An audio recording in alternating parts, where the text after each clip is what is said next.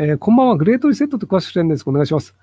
えっと、あれかな？なんかその、あの、いろんなそのまあ民主主義だったりとか、いろいろ権力が、あの、固まってきてしまったので、もうガラガラポンした方がいいよねとか、第三次世界大戦とかでいろいろぶっ壊した方が、まだ新しいチャンスが生まれるよね、みたいな、そういう考え方なのかな？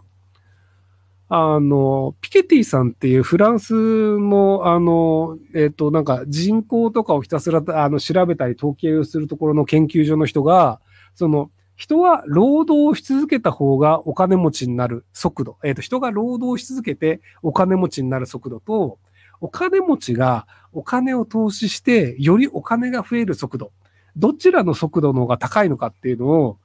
えっ、と、1600年ぐらいから、なんかイタリアに1600年代からずっと調べてる資料とかあったりして、それをいろいろ調べた結果、あの、基本的に人類は金持ちが金持ちの金を増やす速度には、労働者はかなわないというのを証明してしまったんですよ。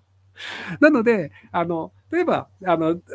まあ、例えばその頑張って働いて5年ずつ昇給されて、ちょっとずつ給料増えるってなるじゃないですか。なので、昇給し続けて、俺給料増えたっていうの時に、その5万円ずつ昇給される。じゃあ仮にその、じゃあ、えっ、と、月収100万円の、年収じゃあ100万円の人が105万円だってっていうので5万円ずつ増えるとして、で、年収が5万円ずつ増える場合は、投資してる人は大体もっと増えてるんですよ。100万円投資すると110万円になるみたいな。っていうのがあって、永遠に追いつかないよねっていうのがあるんですけど、ただ、二つだけ例外を見つけたんですよ、ピケティさんが。その金持ちがずっと金持ちで居続けられなくて、一般市民がそこをひっくり返すことができる二つだけ例外があったんですよ。で、一つが疫病。要はそのペストだったりとか、まあ、インフルエンザとかが流行ると、あの、バタバタと人が死んで、労働者が少なくなるので、逆にその労働者の価値がめちゃくちゃ上がるんですよ。例えばその、あの、まあ、戦時中とかだと、その食べ物が全然ありませんっていう時って、農家の人たちめちゃくちゃ金持ちになったんですよ。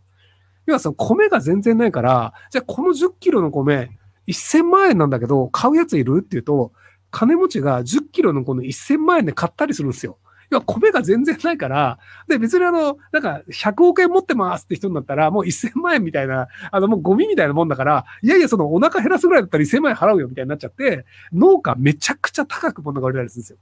なので、労働者がめちゃくちゃ儲かるっていうのが、疫病が起きた時と、もう一つが戦争が起きた時。なので、あの、どちらも、あの、人間がいっぱい死んだ時です。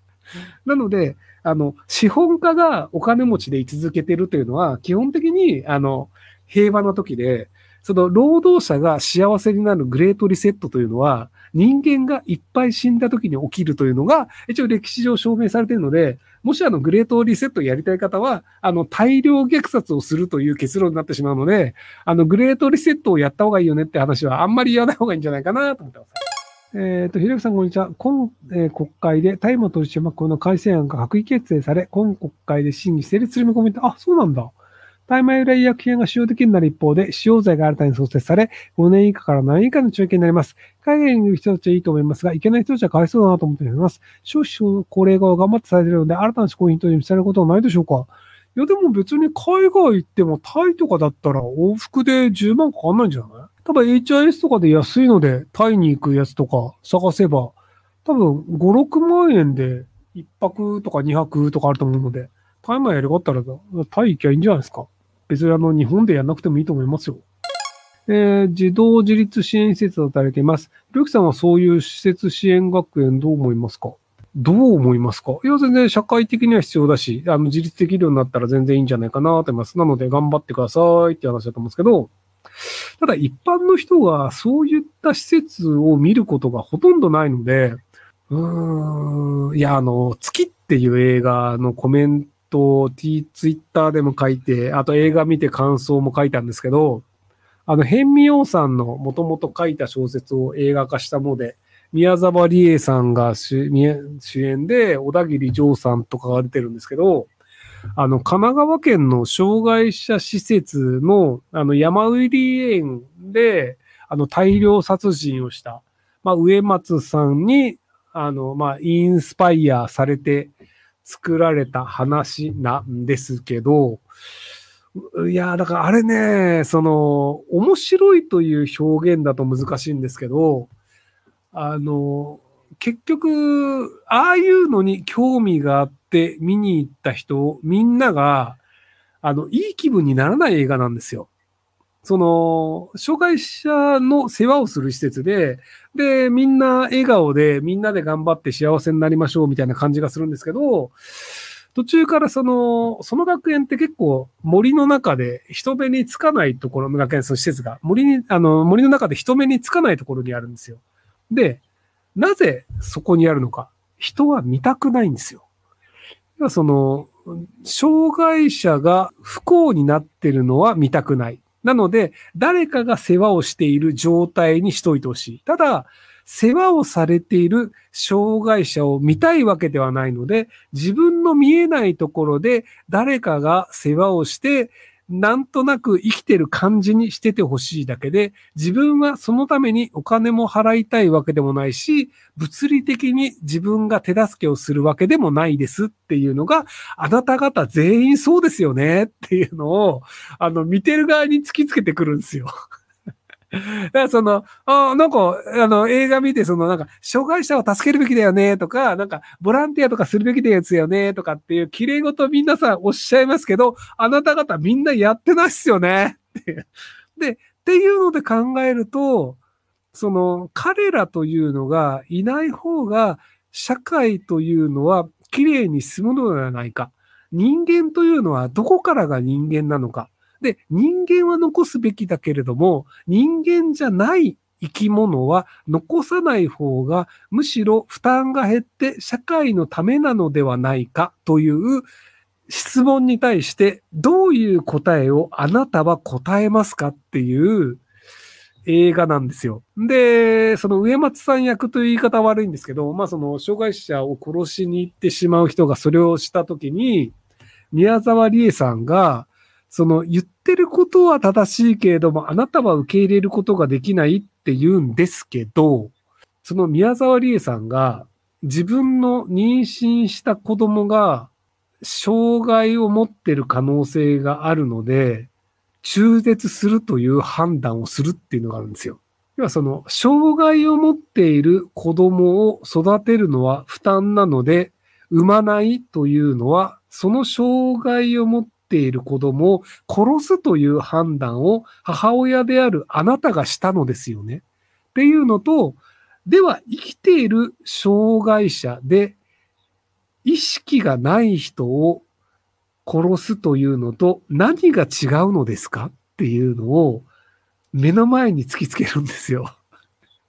だから、いや、いやー、なかなか、その、あの、僕はそういう問いをしたことがあるので、あの、割とそのモラルとかに結構、あの、噛みつくタイプなんですけど、あ、これやっちゃうのね、宮沢りえさんっていう。いや、宮沢りえさんだってあの映画出なくても全然いいと思うんですよ。でも、その映画に出ることで、その社会に対してその問いをするんだっていう。なので、その、あの、コメントでなぜ笑うんだいっていうのがあったんですけど、あの、僕の中では、僕、こういう問いは昔からしてるので、あの、よくその問いをしないで皆さん生きてらっしゃいますねっていう あの、答え出さないでほっといてるんだっていうのが、要はその森の中に障害者が見えないようにしてればいい人たちっていうのが、その問いをしなかった人たちなんですよ。要はその、そういう問い、質問で、そういう人生を送ってる人がいるっていうのは現実なんですよ。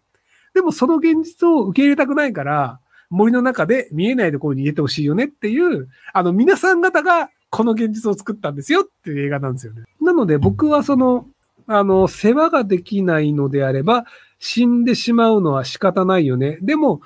なので赤の他人のそういった生活できない人が死ぬのは仕方ないと思ってます。で、僕のこの仕方ないというのは、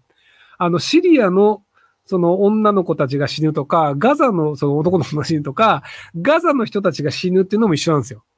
そのガザの人たちが死ぬというのを止めるだったりとか、例えばウクライナにお金を払って死ぬ人を減らすというのも、やろうと思えばできるんですよ。まあ別にじゃあ、例えば別にあの、お金持ちだからひろゆきができんじゃんって言うんですけど、じゃあ年収100万円の人とかでも、別にじゃあ生活で、じゃあうなぎ食わなければ、月に5000円ぐらいは貯められるんですよ。じゃあその5000円で何人助けられますか？っていうと、アフリカで予防接種する、したら、じゃあ500円で1人の命1人助けられますとかもあるわけじゃないですか。なので、その、うなぎ食わないっていうので、そこの金を払うのか、うなぎを食うのかっていうので、人の命を助けるよりもうなぎを食うというのを皆さん選んでやってるわけじゃないですか。で、僕はそれ選んでやってるんですよ。でも皆さんは知らないふりして、その自分は選択をしたと思ってない。要はその、じゃあ5000円で誰が助けられるかもしれないですけど、でもそれを知らないから、うなぎを食う、5000円でうなぎを食うを選んでるわけじゃないですか。でも本当は知ろうと思ったら知れる情報なんですよ。うなぎ食わなかったら一人助かりますよっていう。でも一人なんか誰だか知らない赤の手に助けるくらいやったら、うなぎを食うぜっていう、僕はもうそどちらかというとそっち側です。はい。なので、あの、自分のお金で助けられる人はいるというのは分かってるけど、でも僕は助けないというのを選択しています。なので、どちらかというと、そこで行くと僕、保守側なんですよね。その、あの、前回の放送で、あの、人は保守とリベラルがどう違うかっていう説明したと思うんですけど、あの、保守というのは、助けられる範囲を決めるという話なんですよ。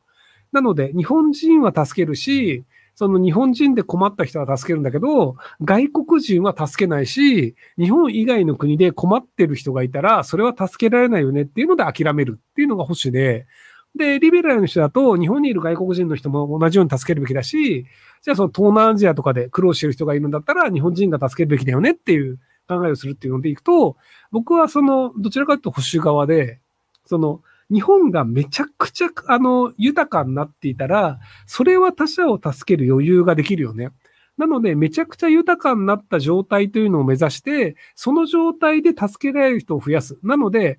その、それなりに豊かでない状態で他者を助けようとして、一緒に没落するよりも、まず自分がちゃんと自助で生活できるようにするというのが先だよねという論者なんですよ。なので、えっ、ー、と、その、第三次大戦になった時にどうすればいいですかみたいなのがあったと思うんですけど、その、第三次世界大戦みたいなのになった時に、日本が戦争に巻き込まれた時に、多分日本人ってもう日本から出国できないんですよ。まあ、正確に言うとビザがないので、受け入れてくれなくなったりとかもあるんですよね。なので、じゃあその、じゃあ日本が戦争になりそうだってなった時に、まず外国をしゃれません。はい、アウト。で、他の国のビザ持ってません。はい、アウト。もう日本に住むしかありません。なので爆弾越したら死にます。で、僕、その、アメリカのビザもあるし、マレーシアのビザもあるし、あの、ヨーロッパのビザもあるんですけど、なので、その、何かあったら他の国に住むっていうのが可能な状態にしてるんですよ。で、その後じゃあ自分の家族だったり、自分の知り合いだったりも助けることが可能になるんですよ。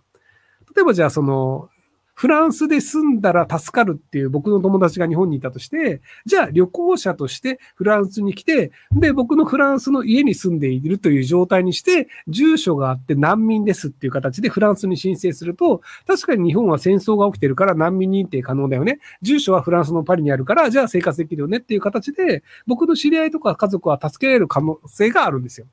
で、一応なんか、まあ、フランスで生活できるだけの、なんか、あの、資産だったりとか、あちょっと言語能力とかもあるので、じゃあその日本人が来てもなんとかなるよね、みたいなのがあって、で、別にじゃあアメリカとかでも僕、そのアメリカで会社があってアメリカのビザもあるので、なのでじゃあアメリカにじゃあ生活拠点作って、よし、じゃあアメリカに連れてこうっていうのも可能だったりするんですよ。なので、その自分自身がどこですかで生活できるっていうのと、その周りでどれだけ助けられるかっていう範囲は僕はなんとかなると思うんですけど、ただじゃあ、その100万人助けられるかっていうと無理だよねっていう、そういう話です。っていうのが、その僕が障害者に対して助けるか助けないかの範囲の話。なので、その、えっ、ー、と、障害者を助けるというのと、多分その高齢者に介護をするというのは僕は国がやるべきことで、なので、その国がやらない範囲でやるべきことで言うと、その児童養護施設とかにいる子供たちが IT の能力をつけて生活能力をつけるというのを国がやってないので、代わりにやらざるを得ないよね、みたいなところでやってるっていうのが多分その僕の考えるその思想の範囲内で、で、僕は中道だと思ってるんですけど、あの、多分図で分けると、この部分は多分保守側によるんじゃないかなと思います。